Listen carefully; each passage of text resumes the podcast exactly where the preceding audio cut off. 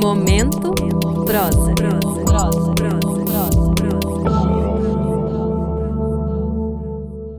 Meu nome é Márcio Renato dos Santos, estou em Curitiba, sou autor de oito livros de contos, entre eles A Cor do Presente, publicado em 2019.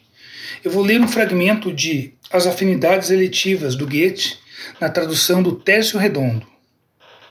São poucos aqueles que se ocupam do passado recente, ou bem o presente nos aprisiona com violência, ou então mergulhamos no passado procurando, até onde seja possível, evocar e restabelecer aquilo que se perdeu completamente.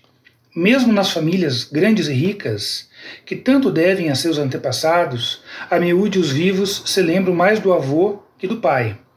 Num desses belos dias em que o inverno, já se despedindo, costuma simular a primavera, nosso auxiliar foi levado a esse tipo de reflexão.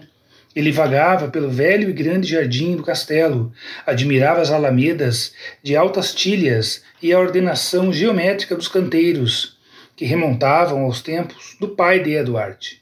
As árvores haviam crescido de maneira magnífica, de acordo com a intenção daquele que as plantara, e, agora que deviam aprová-las e desfrutá-las, ninguém mais se interessava por elas quase não eram visitadas. As atenções e os recursos eram dirigidos a outras partes mais abertas e distantes.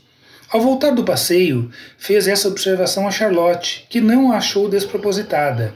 Enquanto a vida nos arrasta, ela replicou, acreditamos que agimos com autonomia, escolhendo nossos afazeres e divertimentos, mas, evidentemente, se pensarmos bem, somos levados tão somente a agir de acordo com os planos e as inclinações de nossa época.